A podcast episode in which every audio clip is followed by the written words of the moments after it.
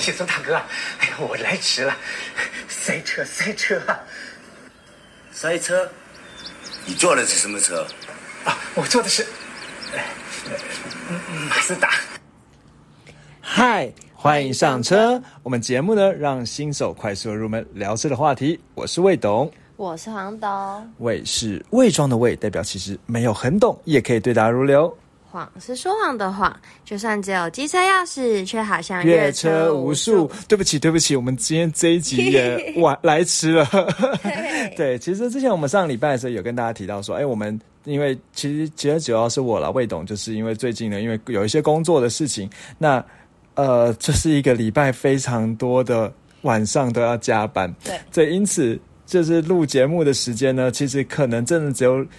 我跟你讲，我们今天这集就是在礼拜二晚上录的，就可能只有礼拜二或者是礼拜四，不知道。反正总之就是我们录节目的时间会做一些调整。那这边也是跟大家很抱歉，因为上礼拜其实原本有说，哎，我们应该要在 IG 上办一个投票，呃，可以搜寻未懂车找到我们 IG 啊，办个投票来问大家说，哎，到到底什么时间比较适合听节目？但是因为真的忙到说，我觉得厌世到社交恐惧了。我不知道你会有黄总，你会有这种经验吗？会耶，蛮容易。就是忙到完全不想，没办法去，不是不想，就是没办法去看讯息和回讯息，因为脑袋太满了。对，然后就觉得我只想放空，甚至其实像我可能在运动的时候，我原本可能都会听一些 podcast，我现在就连听都完全不想听。嗯，对，然后就是所以因此就是很抱歉，就有一些网友的讯息，等一下我们有感谢的桥段了，等一下我们会再讲。我都有看到哦。对，有些网友讯息还没有回，但是甚至还有听众是写信来，我们还没有回。我们今天感谢桥段放最后讲。好。对，然后呢，所以就是这边也是在跟大家抱歉，就是真的最近因为。突然有一些工作量增加，让让我自己有一点没办法应付。其实我还很担心，说我就厌世，没办法，没办法更新。但不行，不行，不行，我们今天就是节目要继续做下去。好，那刚才讲迟到了，其实。呃，一方面呢，这是一个以前应该是一九九几年的一个香港电影叫《黑金》的，他我他在嘴这个品牌叫马自达，对对，就在人家都开什么宾士啊、劳斯莱斯，你开是马自达，难怪你会迟到，会迟到。对，所以其实很多其实，在算是七八年级生的台湾人都是懂这个，都知道这个梗，就会看到马马自达，就说难怪你会迟到这样子。对，那所以呢，我们今天就来介绍马自达这个品牌。对对，那。呃，其实这个到底他会会不会迟到？迟到吗？其应该不会哦，应该不会。等下我们听一听就知道。好，然后呢，对，然后，然后，然后今天这一集，其实我发现啊，我们之前在做节目的时候，我们其实只有做过一次马自达，你知道哪一台吗？嗯，C 叉五。没有，我们介绍过的车款了。啊，马自达三。哦，在非常非常久以前有介绍过。好，那一样我们会把那个节目的放在呃节目。七三五不是也是马自达的？但但我们没有接讲过啊。哦，我说坐是那个不是乘坐的坐。哦哦哦，我以为你是说我们做了一个节目。哦，对对对，好，那反正总之呢，就是呃，我们等等一下呢，我们所以我们相关相关马自达车款，我们会放在节目描述栏，或者是有一些刊物补充呢，我们也会放在节目描述栏来更新哦。好，首先呢，我们现在介绍这个马自达品牌，我们节目通常都会从数据开始。好，马自达这个品牌呢，你知道它大概是全日本第几名、第几大的车厂吗？第五大。你看到是不是？我以为更前面呢。那你知道前面四个是谁吗？Toyota、Honda，对，该不会是你上 Mitsubishi 吧？其实最大的是 Toyota 跟你上。哦，再是 Honda，对，然后 Mitsubishi，嗯，就是我们熟知的那几个，对对对对对。但一般人家也会说它是三田，就是台湾可能会讲双田，就是丰田跟本田，Toyota 跟 Honda。但是如果再加上马自达的话，松，哎，你怎么知道？记得之前那一集讲过，对马自达的话，其实叫做松田。那我们等下有来介绍一下。那所以它其实是日本的第五大的车厂。那如果查到一个比较旧一点的资料呢，它的乘用车跟商用车呢，在二零一五年的时候呢，它的产量是一百三十七万辆这样子。哎，不是哦，是一百三十七万哦，对对，一百三十七万五千辆这样子。那在世界的汽车汽车厂呢，排名是第十六。嗯，好。呃，其实我觉得这蛮有蛮尴尬的是，因为我每次查数据，比如说我查到二零，因为我就讲说这个数据我最新查到是二零一五年，那我查呢二零零二年呢，二零一零年呢，其实每次看到名次都在往后掉。还有什么第十四啊，什么哎，现在就变第十六这样。那原本说是日本第四大车厂，哦，现在是日本第五大车厂。那二零一五年的时候呢，其实全球营业营业额大概是台币一兆，那人员工四千四万五千人，其实以这个规模来讲，大概就跟台湾的台积电一样大。所以你说，哇对了，但是台积电虽然很大，但是你说放在汽车这种重工业里面比哦，它其实真的算是小咖的。哦，对它的销售量呢，大概是 Toyota 的六分之一，嗯，所以真的是很小，比相较而言比较小众一点的这车款。样头它应该超爆大对啊，全世界前两大车的车厂嘛。好，那我们接下来就来介绍这个马自达的故事了。嗯，好，黄董，你猜一下马自达这个品牌一样数据啊，它大概多久了？一百年你怎么知道？猜的，几乎刚刚好好就一百年，因为二零二一年的时候过完一百岁生日，所以现在是一百零一年这样子哦。好，那这个故事呢，一样会从一个日本人的故事开始。当然来，那是日本的品牌了品牌嘛。好，它的名字呢叫做松田重次郎。好，那这个松田重次郎呢，呃，他其实出生在一个非常贫困的家庭，他在一九一八七五年的八月八号诞生，啊，一父亲节。好，那只有台湾吧？嗯，对了，好，继续讲下去。然后呢，他出生在广岛，他是他的老爸呢是一个渔夫这样子。那他呢，这个人呢，他其实算是小时候呢就对机械有兴趣。到十四岁，一八八九年的时候呢，到大阪的一家铁铁铺当学，打铁铺当学徒这样子。好像当了蛮久的哦，当了蛮久的、哦。后来呢，在一九零六年，那时候他应该已经二十几岁了，二三十几岁了。好，然后呢，对、啊，一九零六年三十一岁哦，所以那时候呢。他就发明了一款叫做，他就改良那个抽水机，那就直接叫做所谓的松田式抽水机，所以叫做马苏达 Type 的的这种抽水机。那甚至的话，就直接接手这间铁铺，并把这个铁铺呢，就变成了打铁铺呢，就改名叫做松田棒浦合营公司。嗯，好，所以他就原本原本他只是一个学徒，不小心干一干之后就变他的老板了。好，那那时候三十一岁这样子。后来呢，他其实我我不知道为什么他就是网络上写到说被迫离开公司，谁压迫他离开公司。但是呢，他突然变成 Tony Stark，变成军火制造商。哇哦，好，而且这个军火制造商呢，他就创造了一个叫所谓的松田工业。好，那那松田工业其实它的它叫马苏达沃克斯。好，我不知道为什么 Works 会把它翻译成工业了，但但是呢，基本上这个光这个军火商还蛮屌的。为什么呢？他主要做九十九式的步枪，跟谁跟他买？俄国的沙皇跟他买。哦，那代表应该品质很不错。对，收到俄国的订单这样子。好，然后呢，后来这个公司有些很不知道为什么那么不连曲贯对吗？，在二一九二一年的时候呢，松田重次郎呢因为投资而致富，我不知道他投资什么东西，要去投资啊，可能他的就是商业头脑很好，很多角化经营。多角化经营。他卖卖枪之后呢，他就去投资了，而且其实已经过了蛮久吧，因为他刚才讲说，呃，大概三十几岁，然后一九二一年的时候已经四十几岁了，投资致富。然后呢，这个时候呢，就有人呢邀请他接手一家软木塞的制的工厂，这家工厂呢叫做东洋软木塞工业株式会社。又跑到软木塞去？那这家公司呢是一九二零年成立的啦，所以公司呢，它投资致富之后呢，变成一个有钱的松田之后呢，去这个软木塞哦。好，那这个软木塞工厂呢是在广岛，所以有一些人会说马自达的前身呢是一个软木塞工厂，其实也不完全正确，是他的老板在 其中的多角化经营的人生哦。好，那这个软木塞，你知道这个软木塞是做什么的软木塞吗？酒瓶吗？哎，你怎么知道？我只想得到这个。对对对对对，好，但不过这个软木塞市场呢，其实因为后来一次世界大战之后呢，软木塞市场这个酒瓶瓶塞市场萎缩，所以他就觉得嗯，要把这个软木塞来公司中厂转型哦，那就是他就专注在机器的制造这样子。好，那这个时候大概是一九二二年左右哦。那他所以简单说，他就是年轻的时候在他在广岛出生，然后呢搬到大阪去当铁匠嘛，然后后来又又回来当软木塞老板，又回来回来回来广岛。好，但你知道广岛其实在日本算是你讲广岛你会想到什么原子弹啊？你会想到原子弹对不对？嗯那除了原子弹之外呢？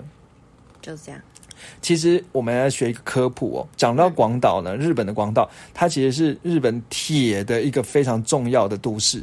大概在这个地理小天才哦，好，大概占一半以上的铁都是从广岛来的。你说全世界吗？日本的一半以上铁哦哦，吓到我，想到这么强，对，日本一半一半以上的铁是从广广岛来的哦。然后当时因为广岛是一个产铁的地方，所以它其实有很强的冶炼的技术。然后呢，就是大概讲到这里，所以好适合发展车哦。对，现在发展工业这样，所以他就做什么软木塞啊，就干干干脆做工业好了。好，那当时回到广岛之后呢，一九二三年日本发生了一件非常重要的事情。一九二三年，对这件事情呢，在那个呃博清歌里面有讲到。关东大地震你怎么知道？因为博清哥，只能想到这个，对不对？好，那在关东大地震就发生关东大地震，有超过十四万人就死伤这样子。那当然，关东大地震灾后呢，就需要重建的工作啦。所以呢，这个时候松松岛又来了松田了，哦，松田松田呢，他就想说，哎，灾后重建呢需要很多车子，当然这种车是摩托车啦。好，所以呢，他就模仿德国的摩托车呢，开发一种就是松田式摩托车。嗯，好，松田式这种摩托车呢，它的它里面的引擎啊，其实是两千两两百五十 CC 二行程引擎，是他自己研发出来的，所以他其实真的是蛮会做一些机械东西的。嗯，好，那做出这个算是他一开始跟车呢有一点碰碰上关系哦，在一九二三年的时候，那一九二七年的时候呢，这个时候他就把这个公司呢原本从去改名叫做原本是什么松东洋软木塞公司嘛，把它改成东洋工业株式会社。好，然后呢？但是它主要就是生产一些重工业的机机机床啦，就是一些机机机机器这样子。好，那当时呢，其实当时开始就想说，嗯，好像开始那个，因为那个一战结束，慢慢的社会慢慢越繁越繁华。你还记得当时我们在看那个博清哥的时候，也看到那时候开始有一些车子了，嗯，对，有钱人会坐车子嘛，所以开始想说，嗯，那我们来做一些车子好了。好，但是其实他做的车呢叫三轮车了，在一九三一年的时候，他推出了第一辆三轮货车马自达 Go。好，这个马自达 Go 呢，其实这款三轮货车呢，长得还算看起来不会太奇怪，嗯，对不对？那这个三轮货车，其实在南台湾的一些乡镇，其实还可以看得到。哦，这是第一台马自达的三轮货车，叫马自达 Go。其实你说什么三轮货车，根本就是一个 摩托车嘛，它其实是一个那种呃，算是挡车的那种，像野狼的那种。后面有很大的储物，对，然后只是说把后座以后的原本是一个坐垫换成两个轮子，有一个大的箱子，可应该说大的货斗这样子。好，这种车马自达 Go。好，那这款车马马自达 Go 呢，其实呃。后来在一九一九三，反正后来这这款车就是，它就第一次用马自达这个名字出来的车啦。对，那但是你会注意到一件事情，它不是马，因为它原本其实是马自达，就是它原本的其名字的呃罗马应该什么英拼英文的拼音是 M A T S U D A。嗯好，但是他其实把那个什么 T S U 都拿掉了，所以就是变成把它改成 Z 马自达这样更子。简洁的感觉，对，M A Z D A。那有一个说法是说，哎、好像他觉得说国国外的人、外国人不会念这个马自达这种音，哦，对。但其实我觉得也不然。好，那原因是什么呢？其实原因是这个马自达、马自达、马 M A Z D A 呢，它其实是一个谐音，有另这个另有其人。这个你黄豆你还记得我跟你说过？一个神哦，没错，他其实是一个神哦，他其实是波斯神话里面的一个至高无上的神。他是他应该波斯神话它是二元的理呃二元的这种理论啦，就是有好神有坏神这样子。嗯，那好善恶对立，对对对，善恶对立。好神呢，就就叫做阿胡拉马兹达。嘿嘿，对，那你知道波斯神话其实这个波斯的这一个宗教，它有一在它其实算是也蛮有名的一个宗教，它叫做拜火教。嗯，这个你有听过吗？有啊，然后可能如果比较正式的名称叫做仙教，嗯是他们一个世在一个天的样子。也不是正式吧，对，反正就是都其中一个，都可以这样称呼啊。那这个阿胡拉马自达呢？那个阿胡拉其实是一个崇拜用语，所以它其实真正的名字叫马自达。嗯，对对对，你你懂我意思吗？嗯对对，这样子哦、那这个阿胡拉马自达呢，它其实创造了所谓七大物质，分别是什么？天空、大地、水、植物、动物、人和火。那这七个物质呢，其实在伊朗人的心中都很有极，所以应该说，因为他创造七个东西，所以七在伊朗人的心中是 lucky seven 的意意思。嗯，好，这样子哦、好，那因为因为他创造了火，所以他是带来无限的光明，这样子。好，然后呢，其实也有一个说法，就是说，其实这个阿胡拉马自达呢，他当时呢，他车辆和铁器都是他的发明的。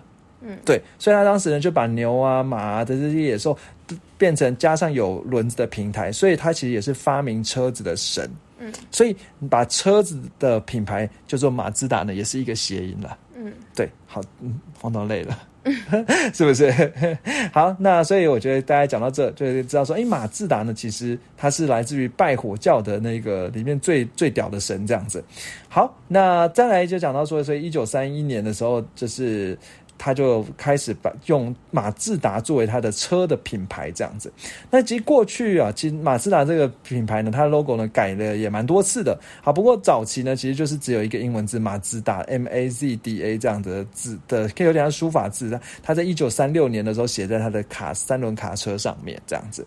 好，然后。接下来呢，日本总是遇到第二次世界大战，所以第二次世界大战的时候呢，马自达因为它有工厂嘛，所以就变成步枪的制造厂。因为本来这个老板本来就会 做枪嘛，对对对。好，那接下来呢，到一九四五年呢，老板快要过生日，你还记得老板什么时候生日？八月八号嘛。嗯。在八月六号，老板生日前两天，只是七十大寿哦。你还记得他不是什么一一九七一八七五年吗？在七十大寿生日前两天发生什么事？原子弹炸下去，所以黄董刚才说的没错，真的跟广岛真的是跟原子弹密不可分的关系。所以一九四五年的时候，广岛呢被原子弹攻击重创。那其实马自达的这个工厂呢，离爆炸地点大概是三五点三公里，但是不知道为什么，因为运气蛮好，所以几乎都没有受厂房几乎没有受损。好，但是因为当时灾后呢紧急需要重建嘛，所以马自达呢他就把这一个他的老他的厂房呢拿去给日本的 N F。呃，NHK 这个电台能来使用，嗯，好，就是日本的电台来使用，就是可能就就是用来输呃用来广播一些救灾的事情嘛。好，然后再来就是后来日本投降之后呢，马自达就复工了，所以八月爆炸之后，其实他十二月就开始继续恢复做这个马自达三轮车了，蛮强，蛮强蛮快，对不对？后来呢，他其实因为马自达这个人呢，他也不是战犯，所以他其实。在战后没有被起诉，那他就变反而是变成负担这个广岛重建的重任这样子。所以一九五零年之后呢，其实他反正他他就负责广岛重建，他就推出了所谓的更载货能力更强的四轮货车这样子来振兴经济。好，那一九五一年的时候呢，他的儿子呢。松田恒次呢接替他来作为东洋工业的总裁，那他就退居幕后。结果在享年七十七岁，一九五二年三月九号的时候呢，他就过世了。这样子，七十七岁蛮蛮老的嘛，对不对？好，然后再来呢，他的儿子呢当当了总裁之后呢，他就继续做车子。那在一九六零年的时候呢，他做出来第一辆乘用车，就是。民民间可以用的车，就是 R 三六零酷配这样的车。那这个车呢是三百五十六 CC 的一个 V 型的引擎。讲到这里，黄董快要不行了。那大家讲一下，它呢 三百五十六 CC 的引擎呢，呃的这款车呢，好长得这个样子。其实我觉得黄董看到这车就会醒，因为它看起来真的蛮可爱的。对啊，对，配色好可爱哦。对对对，这个是我看到这台是白色的。对。平面，然后还车顶那边是有点土耳其蓝哦，土耳其蓝。我会把这个车的图片放在，我在想了，应该是不会放在那个节目 描述，别节目的照封面照，这个放我放在 IG 上了。那节目封面我应该会放 logo 这样子。好，那这个车呢，来黄董，你猜一下这个车它三百五十六 cc 零百加速呢要几秒？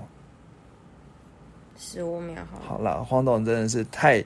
太对他太有信心了。其实他没办法开到时速一百公里，他零百加速无限秒，他最高时速是八十四公里这样子。第一辆乘用车够可爱，对，够可爱，好给过，对不对？而且你可以注意到说，当时它的 logo 呢是一个有点像闪电。对，这个算是它第二代的 logo，就是一个 M，嗯，就是一个 M 的字啊。那其实一个圈圈中间写一个 M，也算是蛮可爱的样子。好，那后来呢，再来一。接着再来，一九六一年的时候发马自达发生一件重要事。如果你要聊马自达，你不聊到这个，别人会觉得你真的不懂。转子引擎，你你懂你你知道？记得上一次有讲啊，真的对转子引擎。好，那转子引擎呢？其实在一九六一年的时候，那个时候的，社长更更平呢，跟德国的一个叫 NSU 的公司的一个博士。好，这个 NSU 这间公司的来头也不小，它是什么？它是奥迪的前身哦。哇，好，在这一个叫做。Felix F E L I X 的这个博士呢，签下了一个转子引擎生产和使用权前的使用权的约啦，签约。那这个这个 Felix 博士就转子引擎发明者。那你知道什么叫做转子引擎吗？不知道。好，没关系，我们也不用知道，因为我们就是嘴炮的。好，一般来讲啦，我们一般的引擎里面会有一个很重要的元素，叫什么？什么？元一个元件在引擎里面推动引擎。我们之前不是有一集在聊引擎吗？然后说引擎就像引擎进的气阀。对对对对对对对，我们不是说引擎的一种原理，那个引擎引擎它怎么转动？爆破。引擎爆炸而死？没有啦，引擎不是还有进气。你一直讲到一个关键字，就是气缸啦。对，对，那 怎么了？我觉得我怎么样都打不出来。那你现在你你你听过气缸吧？有啊。好，那个气缸不是之前讲说它其实就像针筒一样，嗯，然后它这样推推推，然后它就是可能四缸就是挤压空气。对，四缸它就是有四个那个针筒，然后它里面爆炸的时候，它就是它 对，它就会突嘟出来，然后去动那个去动传动，就就去动那个轴嘛。对不对？你懂我的意思吗？嗯好，那但是呢，其实这转子引擎呢，它就没有这个气缸的这种活上下活活塞的运动哦。它特别的地方大概就是说，它是一个圆的，呃，你可以这样想象，就是它它它，你可以把转子引擎想象它是一个盘子。那这个盘子里面放一个三角形，嗯，好，嘟满这个三，嘟满这个盘子。好，那这样的话，不是旁边就有三个，呃，算是有点像半圆形的空间吗？你你懂我意思吗？然后以前国中就要算那个空间的面积嘛。对，那我们这个转子引擎没有要算这个面积，转子引擎就是利用那个中间的那些空间里面去爆炸，然后去让那个三角形去转动。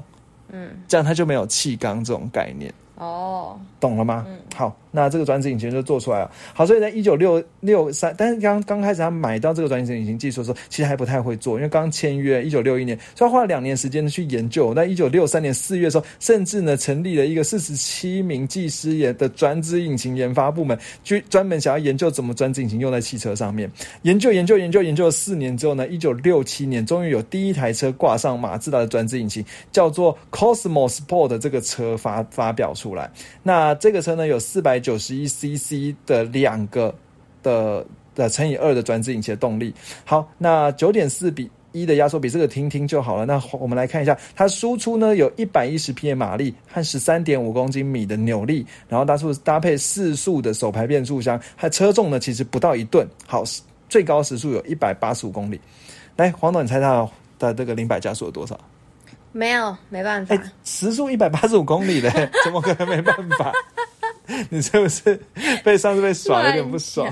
对，好，一百一十匹的马力，十三点五公斤米的扭力。好啦，二十秒来一下。好，其实好啦，十五秒，十五秒。好，好，好，你这其实我真的这一题，我要是靠我们的零百加速小小公主哦，因为我不知道答案。他没有讲，但是因为你之前猜每次都很准，所以我就我们就听众就姑且相信他可以十五秒跑到。我是觉得应该是有可能，黄总猜的真的是很准，这样子。好，后面没有没有我没有答案。好，好，好，那当然他当时为了要去证明这个转子引擎真的比较屌，所以呢，你知道怎么证明转子引擎比较屌吗？跑一下。对，没错，就去跑了一下。那一九六七年做出来这一款车之后呢，他在什么时候呢？他在一九六八年的时候去参加了一个纽柏林赛道的八十四小时马拉松耐久赛，哇哦，又证明说这个引擎的耐用性很棒哦。嗯好，那这个八十四小时耐久久赛又是纽柏林赛纽柏林赛道，你猜有谁？就应该说不要给你猜，就是都是那种卧虎藏龙超屌的车。嗯好，比如说什么 Benz 啊、Rolls Royce 啊，没有没有 没有啦，反正就是看他会不会迟到。对，好，其实是像 B N W、Porsche、Saab，好，然后一个叫做 Lan Lan Lancia 的一个车的牌子，OPPO 这些车厂，好，那总共有五十九辆车呢参参加这个比赛。好，那当时马自达用这个马自达一一零 S 呢投入这个耐久赛里面。好，一九六八年八月的时候，那这五十九辆车里面其实都不乏很厉害的对手嘛，叫什么 B N W，是那个时候 B N W 是二零零二。好，那二零零二那一款车。其实我们之前差点有碰有介绍到一点点，你还记得是什么时候吗？什么？在介绍一系列的时候，它的二系列嗯，叫做二零零二，哦，你还记得吗？嗯，好，那那刚才讲说呢，这款车呢，它总共五十九辆参加，那后来最后最后只有二十二十六辆跑完全程，因为要开是八十八十四小时，真的是开的有够久的嘛。嗯，八十四小时多少？超过三天嘛？嗯，因为三天七十二小时嘛，对不对？好，那这个二十六辆车跑完全程之后呢，这个耐久赛它其实它怎么去决决定谁赢呢？就是看谁跑最多圈，嗯，就这样子，就是很无聊。它不是看这真的你的速度有多快，反正就是看你这个八十四小时你能够跑几圈这样子。好，那这个八十四小时能够跑几圈呢？这个马自达的这个什么 Cosmos Sport 呢？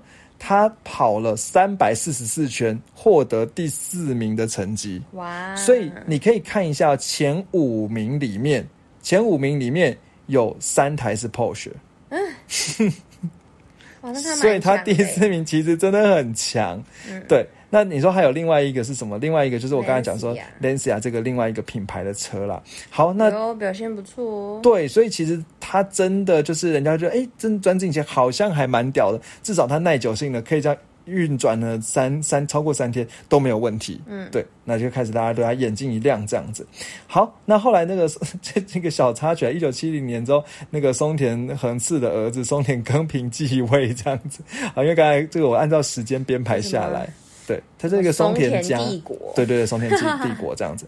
好，后来到一九七一年的时候，马自达出了一款经典的车款，叫做 R 叉三。R 叉三其实也是一个跑车。好，那这个算是转。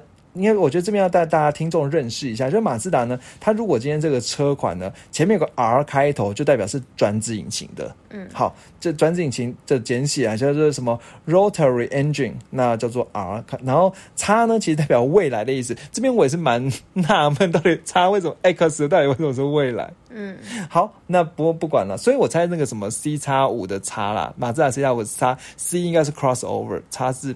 未来，未来，对对对对对，好，那那个七，就是刚才讲 R 叉三，那三只车的型号这样子，那个 R 叉三也很屌，一九七一年的 R 叉三呢，它是转子引擎跑车的始祖。好，虽然前面有这个所谓的什么 Cosmos Sport，但是因为后来就是直接转子引擎系列就叫 R R 开头，那就是第一台叫 R 叉三哦。那这个 R 叉三为什么很屌呢？因为当时呢，在日本的赛场上呢，Skyline 的 GTR 呢已经五十连胜了，嗯，但是 R 叉三把它中断了这个五十连胜的记录。对，厉害，真的。所以你说马自达开的慢吗？其实也不，我不觉得，我不觉得，对不对？好，那到了一九七八年的时候呢，那个 R 叉七呢，就是又要登场这样子。那 R 叉 C 其 R 叉七呢，其实也是在比赛中呢得到很多冠军啊。那 R 叉七呢，其实就长得很像，真的是一九七八十年代的那种很霹雳的跑车，回到未来的车。对对对，好叫 R 叉七这样子。好，那再来呢？一九七九年的时候，发生的一个跟马自达的命运呢，也是非常息息相关。你如果讲马自达，你不讲这个也不行。有一个品牌出现了，叫做福特。好，那当时呢，其实美国面临的机呃石油危机，所以呢，福特呢，其实在美国是当时呢的都是卖大排气量车呢，就因为石油危机，排气量大，油耗高，就不那么讨喜。好，所以呢，这时候呢，美日本车崛起，对，就开始来想要跟跟日本呢找到一些合作这样子。那当时呢，马自达呢也急需资金，你知道为什么当时马自达急需资金吗？他有想要投资什么了吗？没有，他花太多时间，也花太多钱在研究转子引擎了。但市场销量呢，其实也也也不对。虽然说在赛赛场上还不错，可是因为整个市场的销量没有成长，所以马自达呢，其实也很急需基金资金这样子。对，所以呢，他就收购了大概二十五 percent 的马自达的股票，二十五 percent 很多，四分之一。对，然后后来陆陆续续呢，收购到三十三点四趴，所以就变成。马自达的最大持股的公司收集有三分之一的股份被福特买去，这样子。好，那这个三十三十点四三十三点四，在一九九六年的时候陆陆续续变成的。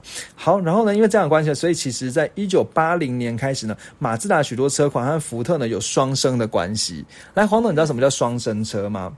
就是很多用的东西都一样，对，就是简单说，就是车的车体的结构是一样的，只是外观的样子还有内装不一样。所以马自达跟福特有超级多双生车，从很早很早的马自达的三二三，好，那个时候跟福特的一款叫做台湾叫做全雷达，那英文叫做 Laser 镭射 S L A S E R 的这款车呢是双生车。好，三二三，你知道三二三是谁的前身吗？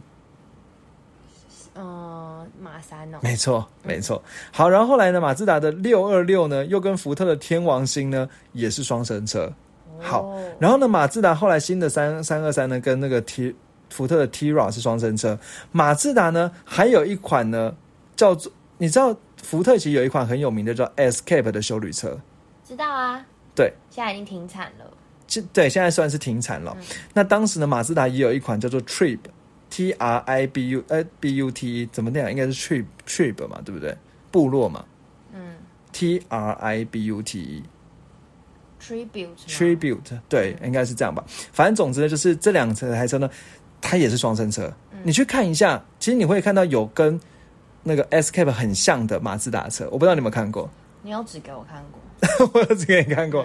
好，所以他们就是双生车这样。那那如果以当时的售价来讲呢，马自达这个 Tribute 其实比 Escape 还贵。好，它用料比较好。好，印象中好像有看到说 Tri Tribute 是六个音响，那 Escape 是四个音响，这样四个喇叭这样子。好，反正用料就好一点，所以贵一点这样子。那后来呢，其实马自达的马自达三，它的双生车叫做 Focus。嗯，所以它其实也一直以来都是就是同级车吧？对，就是直接是竞争对手这样子。那马自达六呢，它的竞争对手呢叫做 Mondeo。嗯，对，然后呢，再来，其实当时呢还有一款叫做马自达五。马自达五其实是一款很像 Wish 的车哦对对对，这算是哦 MPV 的车，虽然是 MPV 没错。对，那当时呢，其实其实马自达五，你应该有看过，就是马自达的箱型车。有有对，那当时呢，其实福特有一个叫 iMax，也是它双生车。好，哦所以你把这一段呢多听几次，可以跟人家嘴蛮久的。好，那当时就是所以有很多双生的关系哦。但当时马自达呢，怎么了？当时马自达呢又继续大张扩扩事业版图，所以呢，一九八零年代的时候，马自达开始要做副品牌了。这个你可能就没听过了。嗯，好，所以除了马自达这个品牌之外呢，他也想要像 Toyota 跟 Lexus 呢做一个豪华车的路线。嗯，这个叫做 Enos E U N O S 这个品牌。但这个品牌呢，后来 GG 了。好，然后呢，它有专注小型车轻型车的 O Auto Zoom A U T O Z A M。好，那这个品牌呢，后来也没了。好，那另外有加强运动化车款的，这个怎么念呢？E F I N I Efin Efini 吧，可能是 Efini 之类之类的。好然后也，不是英文，对，好，然后的另外一品牌，所以总共马自达有五个品牌，还有专门经营福特的车款的 Auto Autora Auto A U T O R A M A，对对，Autorama。好，所以总之马自达多了五个品牌。那这个品牌呢，这样在 因为这太多品牌了，所以在市场行销上面的定位也会很混乱。然后呢，再加上碰上日本的泡沫经济啊，所以马自达呢带来又有二度的危机。所以第一次是专制引擎呢超前超太快，福特还来投它，三井住友银行来救它。好，所以救起来之后呢，后来一九八年福特投它之后，它又扩张版图，做了一堆一堆子品牌，然后呢日加上日本泡沫经济又爆又差点要爆炸了。好，所以呢他就赶快把这些品牌全部关掉，变成单一的一种品牌这样子。好，那有没有一种 WeWork 的感觉？真的哦、它不是 就是扩张太快对对对对对对对对对，我觉得确实是这样子。好，那一九八零年代大概就这样子哦。好，但是呢，虽然马自达呢在市场失意呢，赛场却还是蛮得意的。好，所以一九八二年的时候，马自达他那个时候开开始呢，想要去跑这个所谓的，哎，其实这个。这个赛应该说，一九七三年那个时候呢，马自达就已经想要去跑利曼的的的比赛了。好，那这个利曼的的比赛呢，其实算是也是一个世界上非常非常知名知名的一个比赛，这样子。好，那所以我们来看一下这个利曼的比赛。那刚才讲说，一九七三年就开始比，那为什么想要特别要讲呢？因为时间到了一九九一年的时候呢，马自达做到了一个其他日本品牌都做不到的事情，什么？就是拿到利曼的冠军。所以你真的不能说他慢啊所以它是有赛！车的血，对他那时候当然跑跑了一个利曼的二十四小时耐力赛呢。那当时呢，其实原就他有三位车手，德国、英国、法国这三位车手呢，当然什么合作无间啊，什么这个网络上查到资料，就是大家就是什么很有默契啊，什么之类的。好，但这不是重点嘛，重点就是说这个车呢，它其实就当时呢，如果再听一下。的大概故事就是说，当时快一开始呢，这最后有三台车都很屌。好，一台呢是马自达的这个这个车叫做七八七 B 五十五号的车哦，叫七八七 B 的这台车。好，车名叫七八七 B 这样子。然后呢，当时还有另外一台车呢叫 Jaga，嗯，还有另外一台车呢是宾士的，嗯，好，所以这三台车呢在争冠军这样子。那原本宾士跑在前面，好，那结果他没想到比赛快要结束的时候呢，宾士呢，因为那台车出了问题，所以到 pit 区 PIT，你还记得我们之前讲过 pit 区就是那个比赛道旁边的休息区。嗯好，到 pit 区里面，因此呢，圈速差逆转的这个时候就变成马自达七八七 B 领先的，然后接下来马自达七八七八七 B 呢就赢得这个十三点六公里的这个赛呃，反正这个赛道呢跑了三百六十二圈之后，跑了四千九百二十三公里的耐力赛呢得到冠军。哇，对，那当时呢，我觉得更屌的是说，其实马自达这个七八七 B 这五十五号七八七 B，其实马自达放了很多车在赛场上比，除了这五十五号之外呢，另外一台马自达一样是七八七 B 也拿了总排名第六，嗯，还有一台旧款的七八七没有 B 呢，排在第八，嗯，所以其实。站在这个，你讲到马自达了，你也不你不能不讲到这个跟他的利曼赛事有曾经拿过第一名，而且是日本第一个能够拿到第一名的公司，这样子很。厉害耶！对，那这个车呢，因为他在一九九一年拿到第一名之后，之后后来回来东京车展呢，大家看到就觉得超屌，超屌。那当时后来就发布了那个所谓的 Infiniti RS 七。好，那这个你还记得 Infiniti 就是那个什么运动化的品牌？那 RX 就马自达就是一样是专制引擎的车啦。好，所以总之就是马自达就变成一个很运动、专制很强的专制引擎很强的车。但是到后来呢，这个国际的赛车协会呢就宣布禁止转子引擎来比赛。这样子哦。好，所以呢，后来马自达呢就后来换成别的引擎之后呢，其实也排了也变成第四名啊什么之类，就是并并呃并没有输太多，只是说可能那个风光呢，就因为转子引擎实在是。一种很特别的一种操作，这样子、好，那就被禁止了，这样子。好，那当然后来因为马自，因为经就是一些一样是一些经济的问题，所以马自达呢，其实刚才不是讲说他有收掉一些品牌啊什么，所以后来其实他也不太能支撑他继续比赛了。好，所以后来马自达就就没有去再参加利曼的二十四小时耐力赛和 WRC 的这些比赛了。好，那刚才讲转转子引擎呢，虽然说它可能在比赛上表现很不错，但是呢，人家也会说它的引擎结构更复杂，油耗呢其实也表现不好，所以后来最最后最后呢，我印象中应该是在二零零六年那个时候呢，马自达有一款转子引擎的车呢，因为它没有办法通过环保法规，嗯，所以转子引擎也不继续研发了。哦，对，好，然后呢，后来，然后再加维修，维修不容易，然后里面呢，甚至有一些零件是要每一万公里就要更换，所以其实这个转子引擎呢，虽然很屌，可是比赛上很屌，可是在市场面呢，销售好像就没有那么的亲民这样子。那就刚才讲说的，所以这转子引擎让它陷入了危机。好，那刚才。又又危机了，对不对？所以他又不比赛了。好，那在两千年那个时候呢，福特呢再给他钱，然后让他重生这样子。好，那再给他钱重生之后呢，反正马自达就是呃，就是反正就马自达这品牌呢就哎又做起来。到两千零三年的时候推出了这个马自达三，是马自达最是畅销车款哦。那其实马自达三呢，当时也是跟福特的 Focus，甚至 Volvo 的 S 四零是共用底盘的。嗯，好，你还记得吗？因为当时福特这一家就是好多车都是他的。你考你还有哪一台哪一哪一个品牌也是他的？呃，Volvo 哦，对，Volvo 嘛，然后还有一款，还有一台一个品牌，Jaguar Land Rover 对对对对对，都是那些很很容易坏。我要讲什么？好，那反正总之就是当时马自达三推出的时候，二零零三年的时候，它其实是跟福特 Focus 跟 Volvo 的 S 四，你看这 S 四零是它的小小型的房车嘛，好是共用，哎，你知道吗？忘了，好，没关系，四零就小的嘛。嗯，对对对，共用的底盘这样子。好，那到两千零八年金融海啸之后，福特妈妈呢也撑不住了。好，所以呢，福特呢就在两千零八年十一月的时候出售百分之二十马自达股份，所以持股呢降到百分之十三。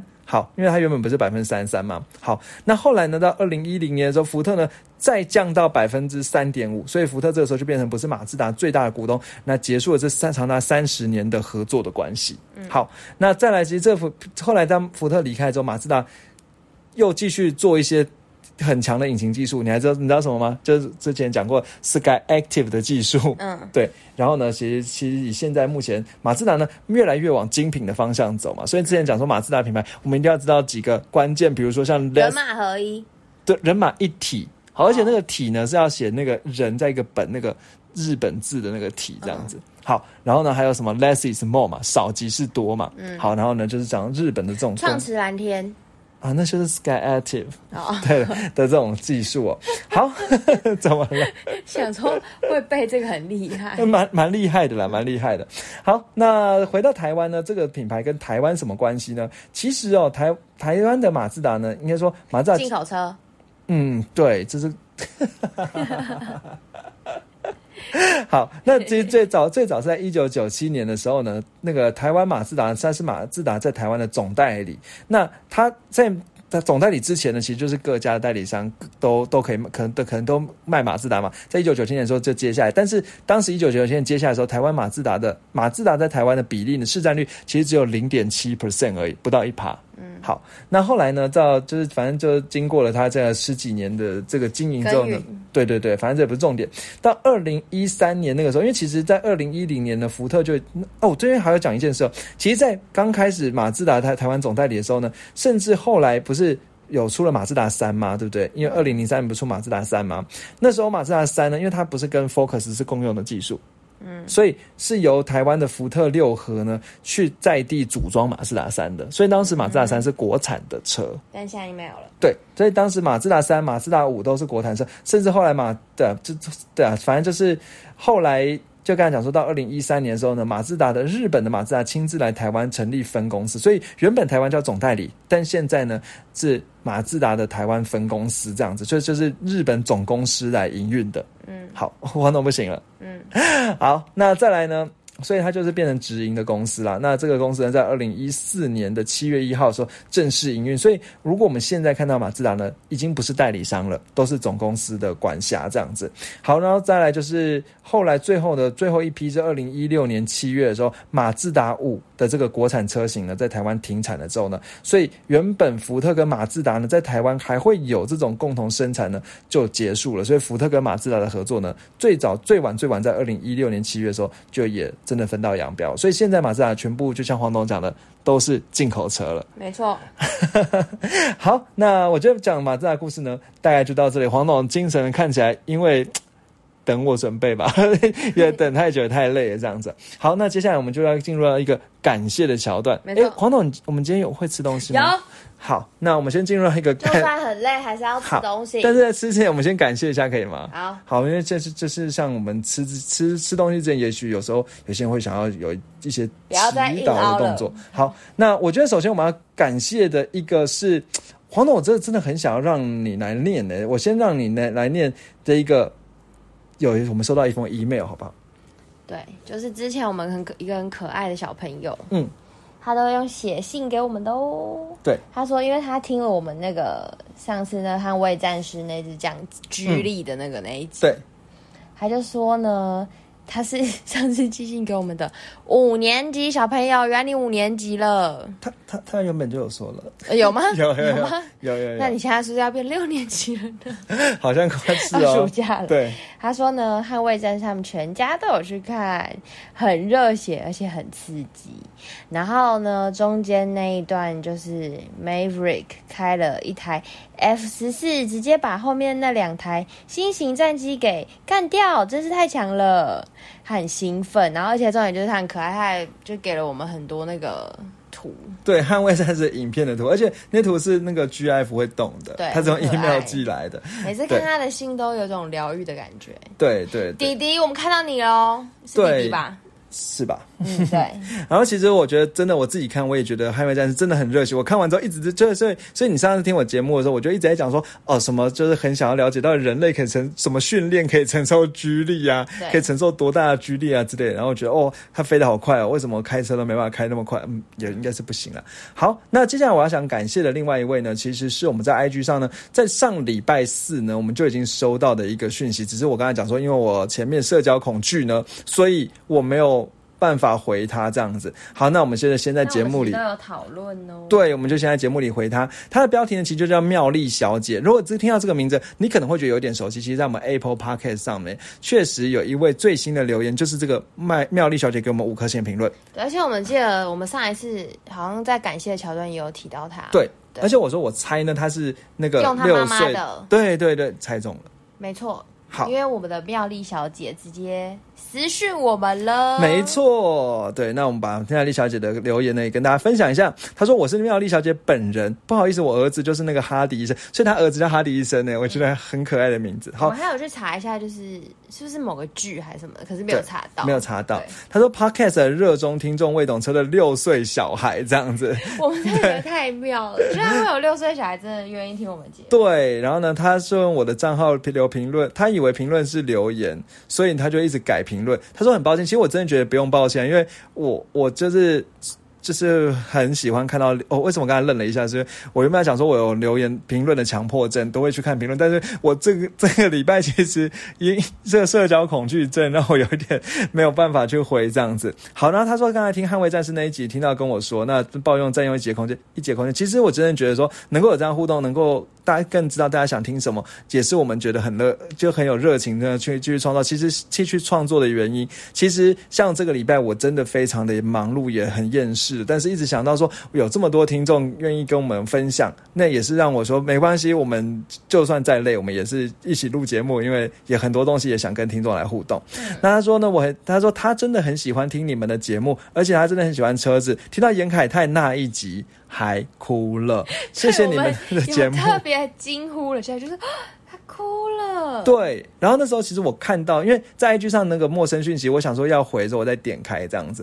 然后呢，他就我就还赶快呢特别去收听一下，回去听一下严凯泰那一集到底哭的点在哪里，这样子，赶快赶快赶快想要知道这样子因。为他就是一直很努力，然后后来就是有点就是突然间过世这样吗？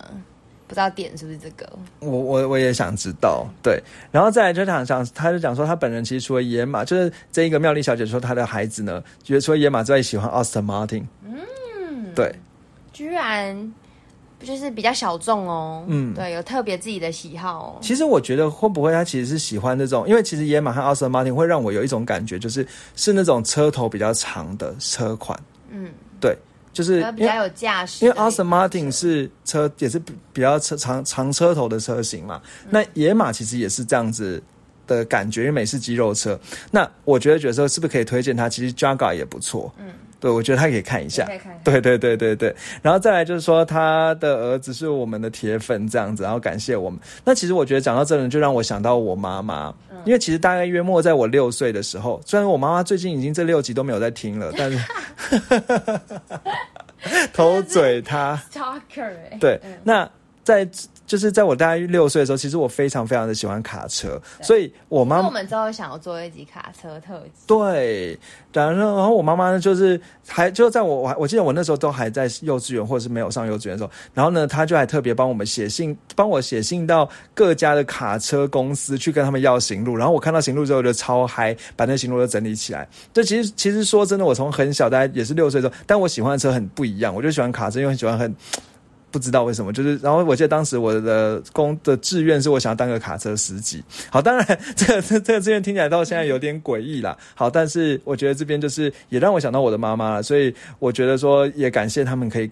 就是不管是妙丽小姐啊，或者是哈迪医生呢，都很愿意跟我们分享。那当然，这个过程中呢，我们还看到了很多听众给我们的一些 feedback，包含了四轮猴嘴 news 的学长呢，跟我们讲说上一集呢，其实讲的那个车呢，有一些东西要做修正。那我们呢，一样会放在节目描述栏去做修正。还有高兴网友对，也有推荐拉面，拉面对对对，好我就知道他一定会有一些想法。好，我还跟魏董说，他感觉就是懂拉面的人。对然后说是长得像拉面嗯 没有，好，既然讲到拉面呢，我们就要讲回吃了。今天会吃面吗？会，今天是另外一种面，好，另外一种流派的，就是请那黄董种来跟大家分享喽。外省的面，外省面食。吃面了，对这样子啊。没错，这家也是大家应该很多人知道，然后评价也都很不错，就是在四维路上面的蒋记家乡面，是一个台北，这个是哪里啊？大安区吧大安区。嗯的一家非常有名的，啊我觉得我们那个特斯拉网友也是在他附近。没错，对，嗯，好，然后呢，所以搞不好他也有吃过，对，如果没有吃过推荐他赶快去吃。中午的时候可以去去吃一下，对，对很近哦，我们一直把它各自泄露。不能再讲了，不能再讲。好对，，然后呢，反正它就是一家卖那种真的就是比较偏山东啊，还是哪边，嗯就是那种比较面食派，中国北方面食派系的店。然后呢，它其实最招牌的就是它的蒋记炝锅面。哦，它要念炝锅面。哦对对对，炝锅面，因为我们发现店员都念炝炝锅面炝锅面，对。然后呢，它就是一种汤面，然后呢，它就是呃，通常会叫炝锅面，就是因为它先把它整整碗面，它虽然是汤面，但是它先把它面里面的料。比如说有那个猪肉片啊，还有它最精华就是它那个煎蛋，它就会把这些料都先拿去炒一炒，之后再加高汤下去，然后煮成的一碗汤面。所以呢，它会有一点，因为它有先煎过，所以它其实会很香。而且你知道，把蛋先用足够油，用热锅煎之后，你再把汤加进去，那个汤会变有点比较浓郁的感觉。对，然后它在里面加一些肉片啊，跟新鲜的白小白菜，然后还有那个番茄，整锅面煮起来，整碗面煮起来就是虽然清爽，可是又汤头其实又蛮浓厚的，所以一方面的，如果你不想要吃太清淡，但是你又觉得夏天很热，虽然它是汤面，可是因为它有清爽的成分在，所以还是会让你吃得下去。那除此之外呢，这间店它还是会有很多，比如说比较麻辣椒麻的口味，因为我本人超爱吃椒麻，嗯，所以我又觉得吃的很爽。就是它会加一些那个，如果你要是干面的话，其实就是很可以点它的椒麻的拌面，对，然后还加一些那个那叫什么花生嗯炒花生、硬花生硬花生放进去。吃起来真的很开心，而且，呃，它其实还有卖什么牛肉面啊什么的，然后比如说半斤半肉啊、牛三宝啊、红烧番茄清炖的汤头都有。然后呢，它还有水煮牛肉面，然后是比较麻辣的。如果你对呃牛肉面有兴趣的话，其实这家也都很推荐可以点。那除了汤面以外呢，也有像我们刚刚讲的椒麻干拌面。对，是比较川味式的。另外，它也有很多，比如说，呃，比如说牛肉的干面，嗯那些如果你有兴趣的话，也可以试试看。但我个人真的最喜欢就是它的招牌蒋记炝锅面。嗯，那除了这些以外，它有非常多好吃的小菜，这其实也是这种那种中华面食馆很就是一大的特色嘛。然后我我最近才跟魏董吃到他的口水鸡，因为我本人就超爱口水鸡，然后我觉得这家做的也是很不错，就是口水鸡也是椒麻的，椒麻味的，因为我本人超超爱椒麻，然后它下面会铺一层那个豆芽菜，然后上面放那个肉片，呃，鸡肉片。我觉得它虽然是可能有用到一些鸡胸肉的部分，我不觉得不至于到干柴。然后配着那些酱料，椒麻的酱料吃，我觉得其实会增添它一些水润感，嗯，然后又开胃，在这个炎热的夏天，其实还蛮适合的。对，对，然后它当然还有一些，比如小黄瓜啊，我觉得你讲的我有饿了，欸真的，我现在一直流口水。对，然后或者是一些呃苦瓜啊什么的。然后重重点是它还有一个，其实很多人很推荐，就是它的葱油饼。但它的葱油饼只有呃平日的话只有晚上有，但如果是周末的话是一整天都有。嗯对，那呃酥酥脆脆的，其实蛮好吃。然后一张四十五块吧，也蛮便宜。大家如果是这个呃时段去的话，也很推荐。一起吃，大家一起吃，不要一个人吃太多，会吃不完。对，嗯，然后再点碗面，点碗小菜，点盘小菜，其实真的很推荐给大家。嗯，而且他店很宽敞，然后那个哦，老板的服务态度非常好，是一个年轻年轻的男生的老板，嗯，对，服务态度很好。然后店内也可以哦，讲好感觉像细、哦二，代的感觉，对，嗯也可以用 Line Pay 跟那个、嗯那叫什么 Pay 啊？接口接口接口支付，对。然后呢，我们来讲一下它的营业时间。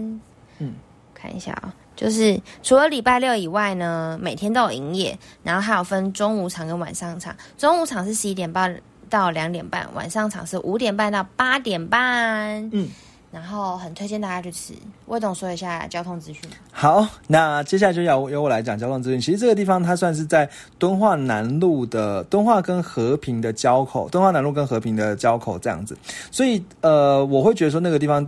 嗯，停车真的不算便宜，是蛮贵的。好，所以如果你今天要开车的话，我会觉得说，呃，当然我会大家建议大家大众运输了。那你可能搭到科技大楼站，直接走过去呢，也大概十分钟左右的路程。那如果你真的很想要开停车的话呢，会建议你在四维路里面找一找，那有时候会找找得到车位，那那个四维路的车位是每小时四十块的公有，就是路边的停车位，有时候可以找得到。但如果你真的找不到的话呢，也是有收费停车场的，比如说是在敦化南路那边就有一个叫做 City Parking 的城市车旅的停车场，超宝贵，一小时一百块。对，那 安溪那边就是一个非常的天龙区，对。所以其实奖励家乡面它也没有算到非常便宜，可是就是还是很推荐大家可以吃啊。对对对。对对。有时候这种面食店其实也真的没有便宜到哪里去。对啊，嗯，对，那大概就是这样。那当然，附近还是有一些停车位绕一绕，还是找得到啦。所以还是建议说搭大众运输过去比较好。嗯，对，或者骑车。好，那我想呢，我们今天这一哦，我觉得今天这一集有一个很重要的事情，我刚才忘记讲。嗯，我们今天讲到马自达品牌，其实呢，我非常想要征求马自达，如果今天有 C 叉五的车主，可以跟我们说吗？我今天就我们就在节节目里征求访问你，因为我们想要介绍这一款车非常想介，绍非常想介绍这款车。那如果或者是如果你今天有一款修理车是呃那个现代的途尚 L，那我们也非常想访问，就这两款车征求一下，紧急征求，对，紧急征求。那这样后我们就会马上访问完，马上就会这一款，那这一集就会出来这样子对。或者是你朋，你知道你朋友有，那你就赶快跟跟他说一下，让他愿意赶快来接受我们访问。没错对，好，那剩下呢我就不多说，因为我们很开心。其实我们现在 Apple Podcast 已经一百零三个评论了，很谢谢对大家，先先暂时不求大家了，因为我觉得现在我知足。然后就是我觉得接下来我们可能更新的时间，我们先调整成周二好了。那可能这个时间是我稍微比较能够有空可以去做准备节目的。像今天我临时赶出来，好，那再来最后就是，如果你有什么想法的话，一样欢迎透过呃 IG 可以搜搜寻魏懂车找到我们，跟我们说。对，那感谢你的收听，好到这里哦，谢谢大家，拜拜。拜拜